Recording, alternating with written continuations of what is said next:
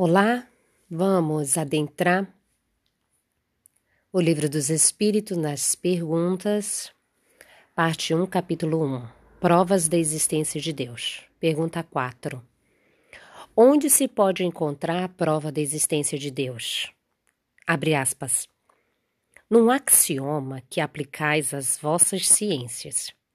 Não há efeito sem causa. Procurai a causa de tudo o que não é obra do homem e a vossa razão responderá. Nota de Kardec. Para crer-se em Deus, basta se lance o olhar sobre as obras da criação. O universo existe, logo tem uma causa. Duvidar da existência de Deus é negar que todo efeito tem uma causa e avançar que um nada pode fazer alguma coisa. Pergunta de número 5. Que dedução se pode tirar do sentimento instintivo que todos os homens trazem em si da existência de Deus? Abre aspas. A de que Deus existe, pois de onde lhes viria esse sentimento se não tivesse uma base?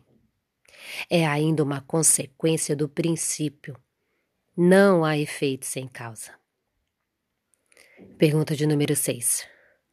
O sentimento íntimo que temos da existência de Deus não poderia ser fruto da educação, resultado de ideias adquiridas? Abre aspas. Se assim fosse, por que existiria nos vossos selvagens esse sentimento? Nota de Kardec. Se o sentimento da existência de um ser supremo fosse tão somente produto de um ensino, não seria universal e não existiria senão nos que houvessem podido receber esse ensino, conforme se dá com as noções científicas. Pergunta de número 7. Poder-se-ia poder achar nas propriedades íntimas da matéria a causa primária da formação das coisas? Abre aspas. Mas então, qual seria a causa dessas propriedades? É indispensável sempre uma causa primária. Nota de Kardec.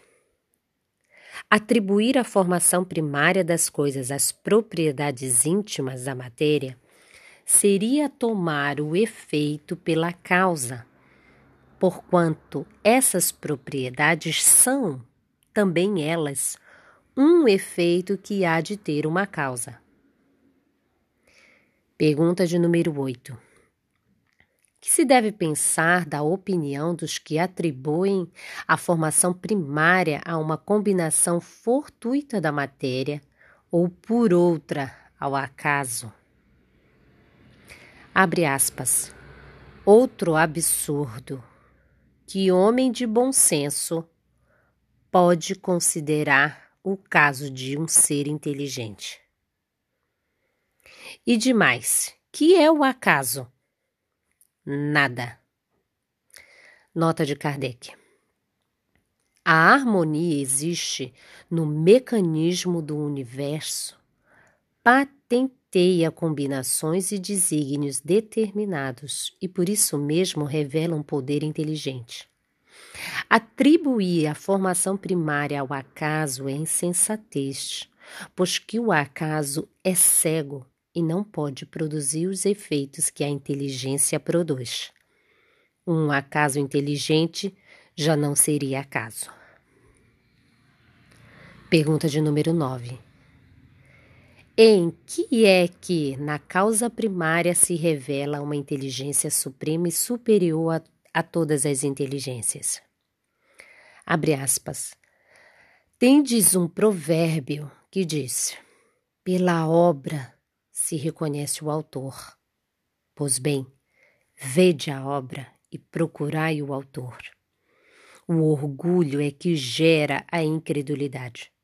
O homem orgulhoso nada admite acima de si. Por isso é que ele se denomina a si mesmo de espírito forte pobre ser que um sopro de Deus pode abater. Nota de Kardec. Do poder de uma inteligência se julga pelas suas obras, não podendo nenhum ser humano criar o que a natureza produz. A causa primária é, conseguintemente, uma inteligência superior à humanidade. Quaisquer que sejam os prodígios que a inteligência humana tem operado, ela própria tem uma causa. E quanto maior for o que opere, tanto maior há de ser a causa primária.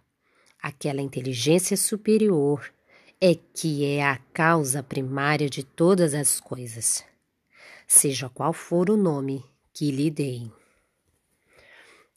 Vejamos que nessas perguntas da prova da existência de Deus, Kardec foi sistemático e insistente, né? Que seria Deus?